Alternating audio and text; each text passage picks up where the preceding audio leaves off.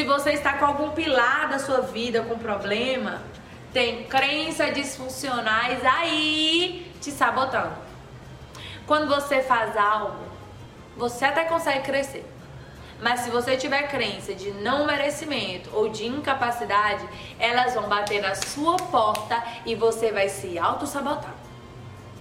Sabotar o que você conquistou por achar que você não merece ou por achar que você é incapaz de conquistar.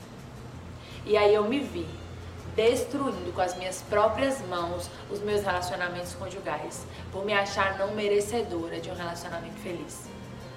Eu cresci cercada de relacionamentos conjugais com traições, com agressões.